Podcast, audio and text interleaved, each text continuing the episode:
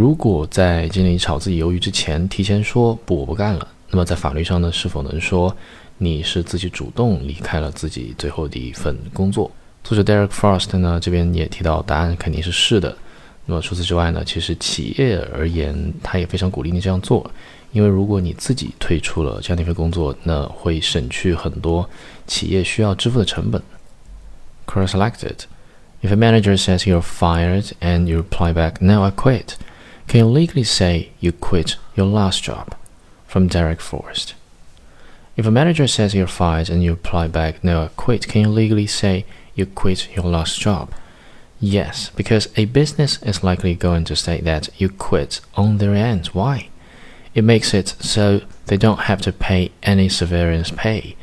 If entitled to it, and moreover makes you less eligible for unemployment benefits. My friend, who is a manager, states it is common practice to try and make a worker quit over firing them or letting them go, as it will only cost the business if they fire someone without full just cause.